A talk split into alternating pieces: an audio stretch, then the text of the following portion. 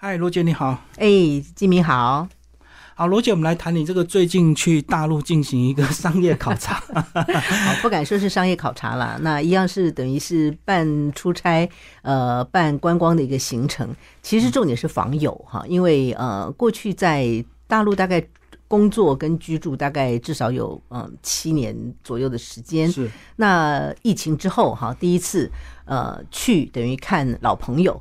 那在这里面，我大概待了前后八天哈，然后去了算是四个城市，嗯，然后我都觉得让我非常的惊讶哈，所以我本来也是保持着一个嗯，看看他们到底有什么变化的一个心态去，那果然有很多变化，所以也很高兴可以在这里跟大家分享。你这个范围就是他们所谓的大上海区，对不对？呃，对。可以说是大上海区哈，那上海本身就很大，我们是从上海进，然后接下来直接就到了湖州哈。湖州对大家来讲可能有点陌生，它是浙江的呃，就是市级市哈。那因为我们常常大音发音不标准，就会以为我们要去湖州哈，不是呃福州、湖州哈，这两个音常常会让大家搞混。那湖州哈，就是我们小时候常常吃的湖州粽子的那个湖州，它在太湖边上。对。那因为原来我先生的工厂在那里，所以我们今天这次的访友是以那里为核心。那那边的这个呃重要的一个城市叫做德清啊。那所以我在德清待了几天。湖州我二十年前有去过。哦，好吧。那时候太湖边呐，那个月亮酒店还在盖。啊，两边还没合拢就盖到一半，那现在应该是是是非常的漂亮哦。那对对对对对，当然，如果先从湖州切入的话，我们就来谈一谈湖州这个地方哈。它其实夹在上面是苏州，下面是杭州。坦白讲，它是一个被忽略的地方，因为苏州跟杭州都非常的有名。对。那湖州的话比较小一点，那所以呢，它的里面的重要城市德清就有一些工业区，所以我们去的是算是它的这个呃其中里面的一个重要的城市德清。那我在德清大概生活了这个刚刚前面提到了大概呃七年的时间里面，我大概有五年就待在德清。然后这次去哈，其实会发现，哇，它的改变跟我们想象的完全不一样。不管是高楼大厦，甚至于还有很多的这个呃公共设施的配套，都觉得整个的一个发展是非常令人惊艳的。那虽然待了两天，可是好像还没有去到我以前的那个。旧市区里面都还没有机会去到，所以就觉得虽然看起来是疫情，但是其实他们的城市发展还是有让大家很惊艳的地方。对，疫情停了三年的国外旅游，可是人家当地还是一直在发展，就跟我们台湾也是有很多建设一直在盖。对，只是因为我们没有去，我们就不知道 不知道它的一些为什么会特别提到呃这个城市，就是因为。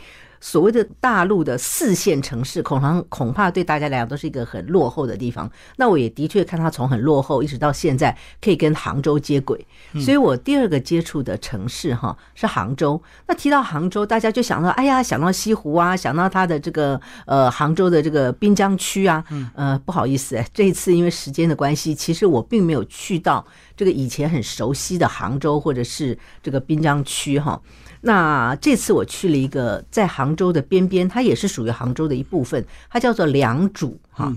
良渚这个地方哈，它其实是一个历史古迹，这古迹是五千年以前人类就有在那里活动的这个记录哈，叫良渚。那良渚这个地方原来它就是因为是古迹，所以呢四周开发了一些配套的一些旅游啊。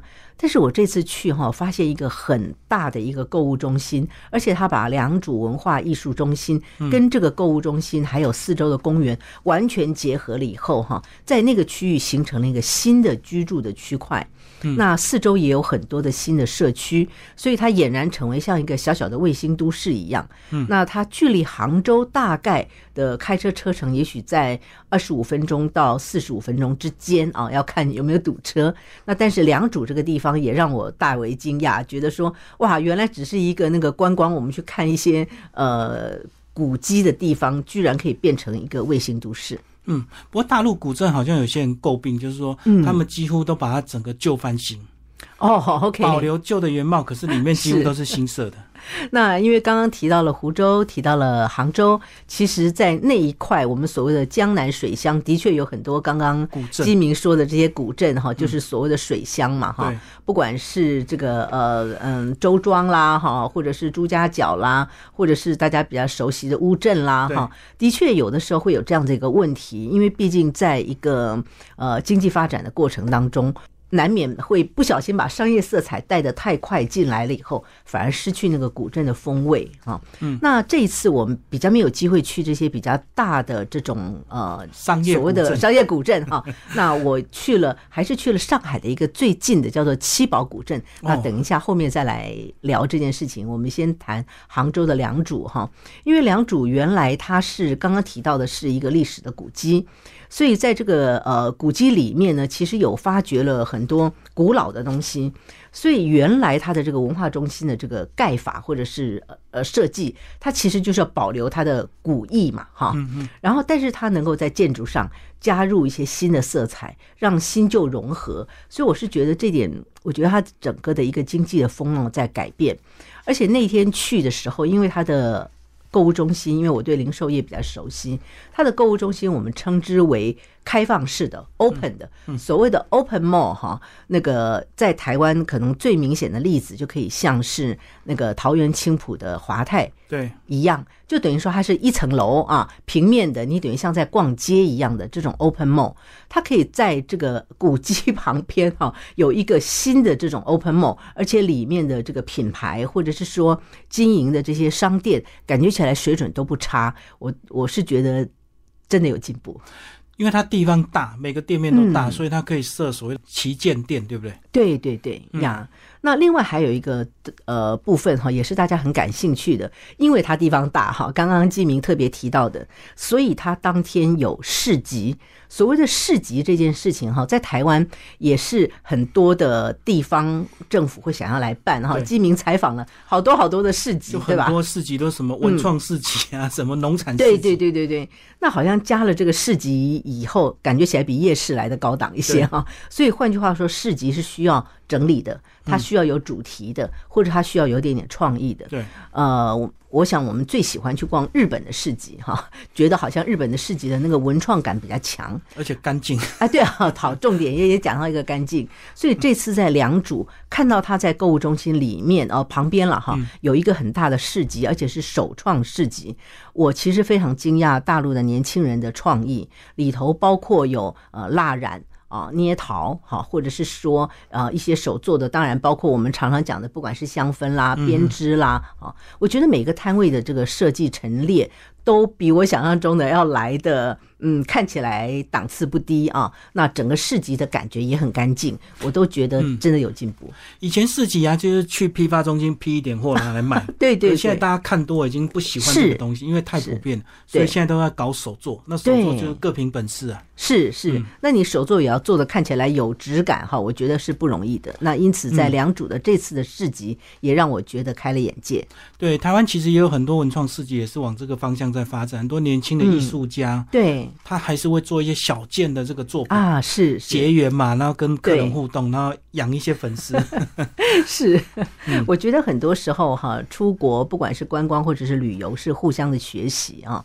那有的时候我们会觉得好像是呃大陆对我们学习我们，那我们就去学日本哈。在早年是这样的想法，我觉得这次出去让我。让我觉得有的时候要改过来想哈，嗯，呃，对方也有在进步，或者是说，呃，我们自己还有成长的空间，那我们应该看看各方的优点，我觉得可能可以让台湾的这种零售业哈成长的更快。就每个地区、每个国家都有一些很努力的人。对对对，是的，喜欢做的事情，对，没有错。所谓的词人呐，呀，是的。好，那其实我们今天常听上有天堂，下有苏杭，那其实苏杭就是我们又要讲苏州了，对不对？古都，对对。讲到呃苏州哈，我也是很多年以前去过。那苏州有非常多的台商，嗯，在呃苏州呃生活工作哈。那这次我其实也没有去苏州很。这个有名的什么拙政园啦、什么寒山寺啦之类的这些地方啊，因为之前也都去过了，那时间很短暂，我去的一样是它的新区哈。那所以呢，就会发现，在金鸡湖畔，简直是呃完全一个新的造镇一样，所有的建筑物啊，或者是办公大楼都是全新的，甚至还有一整条的金融街。所谓金融街的意思，就是说两侧的办公大楼全部都是。这个银行啊、证券啊等等的，那这些都是在早年比较不太能想象的，因为对苏州来讲，它是以呃古迹还有工业挂帅哈，那居然发现它整个这个商业的机能，在这一次去参观的过程当中，已经完全成熟啊，那所以不管是。这个呃，整个一个购物中心的氛围，或者是说它在呃整个一个街廓的设计，我都觉得它又变成了另外一个城市了。其实金鸡湖是比较晚开发的，所以它本来当初的很多。旁边都还是空地，没有错，就是那个湖中心。那我们现在应该很完整，因为三四年过去了。是是是，刚刚呃，金明提到了这个所谓晚开发哦，其实，在台湾也有一些这样的状况。为什么大家会常常说从化区对的那个感觉看起来很漂亮？因为它有后发优势。所谓后发优势的意思，就是它可能在一个比较空旷的地方，重新把这个街道或者城市规划起来。那当然给人家感觉就会觉得比较新颖。对啊，讲到从化区，你看，如果你以前没有买房子，你错过多少？啊？对，不要讲青浦，哎，以前人口也是很空旷，哎，对，野狗也很大多，哎，然后那个半夜 都起雾，哎，没有错。那只是我以前我在谈到有关于房子的部分，也是。呃，建议大家，虽然是从化区，看起来嗯，觉得好像前景无限哈，但是人的生命有限，所以也不要去赌那个太晚才会开发的，最好这个开发到一半哦，然后呢，觉得符合居住就赶快去，我觉得是比较适合的。就是确定动工才算数，然后只要还在计划的都有可能翻盘，因为可能又改，对对对，像新庄副都心也开发了三十年了。哦，是啊，是一直到近十年才哇，整个火热起来。是是，当初也错过没有买，错过没有买。是啊，呀，那当然，这次在苏州一样有看得到一些正在进行的一些嗯公共建设哈。那大家都说苏州要连到上海去哇，那我就觉得这个上海可以无限扩大，上海就已经非常大了哈。对，但是呢，大家还是喜欢往跟它靠，因为跟他靠就会。在整个的一个经经济啦，或者是一个商业的氛围啦，甚至于在整个一个嗯工厂啊，或者是制造啦，所有的各种产业里面，都会觉得上海像一块吸铁石一样，嗯，会把四周的这些能量吸过来。嗯，所以苏州的这个公共建设也在谈啊，那什么时候我们有一条地铁可以直接到那个上海？那现在高铁已经很方便哈，所以呃，我觉得整个的一个发展，上海也是在不断的扩大当中。嗯嗯，我觉得上海最可怕就是他说他的很多这个新的金融中心，然后包括从浦西一直到浦东哦，是一直延伸出去，然后甚至还有两个国际机场。哦，对对对对，真的，我想上海也非常大。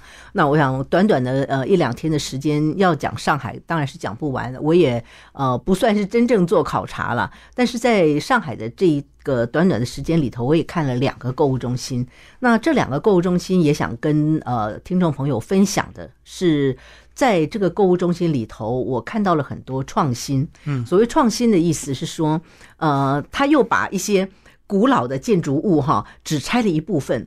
以前哈，上海的拆迁是一块画起来，给你全部拆掉，全拆，哎，全拆。它现在叫做半拆，新旧融合。对，新旧融合。它在里头保留了一小部分的这个古建筑，然后把它打造成像这个主题餐厅啦，甚至于当然免不了一定是有看到星巴克。简单的讲，就有一点点像新天地的味道，又在其他的地方复制。啊，如果去过上海看过新天地的呃朋友们，大概就知道说，那个新天地是一个很成功的开发经验。嗯，他把石库门的这个建筑的这个特色保留下来，然后呢变成一个新的，甚至于很高档的一个商场。嗯，那所以我现在这次去的两个购物中心就有看到类似的这个概念。那一个呢是在苏州河畔哈，那苏州河。大家听到苏州河，其实有一个我们很耳熟能详的一个古建筑物，叫做四行仓库哈，所以它离四行仓库比较近，所以它是在苏州河畔。原来那里都是住宅区，然后可以改建成一个这样子的一个购物中心，我觉得非常的特别。嗯，其实台湾也有类似的一个规划，就是像保留一些眷村。哎，以前是全部拆掉，可是现在几乎都把它保留在复原啊，对对对，然后再把它出租出去。然后他们要求就是希望你开一些比较特别的店，要审查，不能开的太普遍。对对对，所以我觉得还是有这样子的一个新旧融合的空间，只是看我们的整个的一个主题或规划的方向有没有达到可以符合消费者的需求。因为有些哈这种古迹的整合啊、新的开发，不能只为了设计或者是只为了方便，因为最终还是要回到。消费者要买单呢，你如果店开不起来，要有人来，对吧？哈。其实像我到屏东市就看到那个胜利新村，它就是一个非常大的在市中心的一个眷村保留一个园区啊哈，然后也复原了二二三十栋。哇，OK，那我觉得嗯，真的是蛮值得期待的。我觉得也可以去看看对岸是怎么样子把新旧融合。那嘉义也有啊。快意生活村也是啊，有有有，快意生活村我有去过，对对。不过真的到大陆去玩，有时候有机会还是要挤挤地铁，感受一下。有有有有有，生活我有我有挤一段地铁哈，那的确是发现呃，在疫情前去的时候，那个大家低头划手机的感觉还没有那么明显。那这次去真的是所有的人手上，我们常常开玩笑说哈。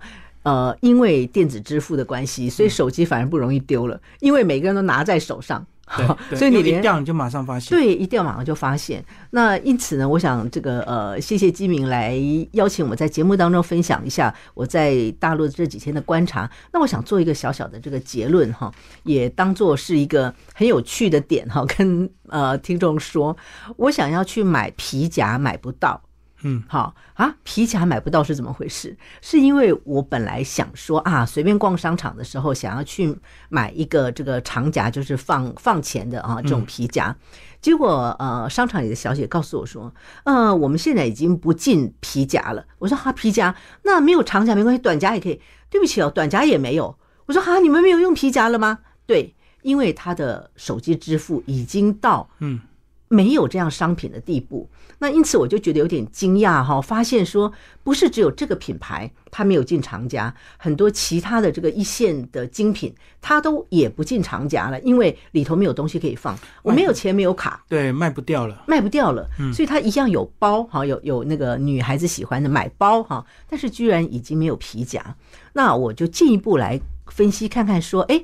那今天如果说他已经完全用手机支付，到底会影响多少？所以我除了发现他没有卖皮夹以外，然后街上就基本上找不到 ATM。所谓 ATM，就是因为你不需要领钱嘛，就没有 ATM。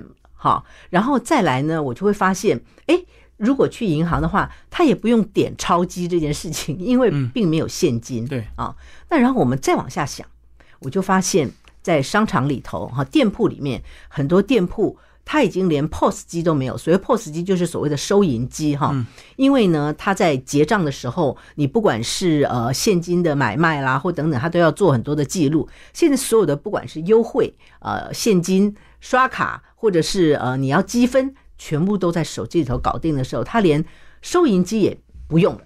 那这样的话影响起来，其实就会发现很多产业。它就突然消失了，这是我觉得这次比较惊讶的。所以在大陆，如果你要付现金啊，他们会很尴尬，因为他们有时候还不好找钱。对对对对。那如果你在台湾，你要用个电子支付，反而你会很尴尬，你会觉得说好像给店家造成困扰。哎，有些还不晓得从哪个网页打开，可能就零钱嘛，那几十块钱你要硬要逼一下，然后他可能还要给，还要扫个码什么之类的，然后还要付一点手续费给那些对方，我们就觉得我们好像是零售小资，你还造成人家的困扰，所以我有时候要刷我都。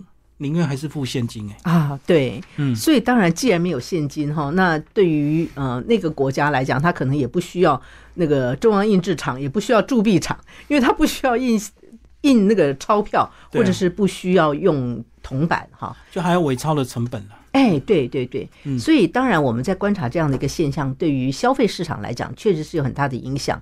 那会不会以后真的所有的东西都变成电子化？我觉得拭目以待哈。那台湾会不会步上这样子的一个趋势？我觉得目前看起来有。因为现在不管是 Line Pay 啊、Apple Pay 啊，很多年轻人也越来越习惯用手机支付，尤其在疫情期间还不用互相接触，钱找来找去上面应该也会有 有一些什么 诶这个细菌啊之类的哈。其实行动支付的业者他们也很努力啊，像他们还去努力的开发夜市。哦，因为夜市是收零钱最多的地方。对对对，一整排全部开发出来，然后叫他们全部穿制服，是让你觉得说你拿起来刷你比较安心。哎，对对对，还送他们衣服穿呢。是的，是的，所以我想这样子一个趋势，可能我们呃从消费者的角度也要来好好的练习一下。嗯，好，谢谢罗姐为我们介绍那个最近的两岸观察，谢谢。好，谢谢。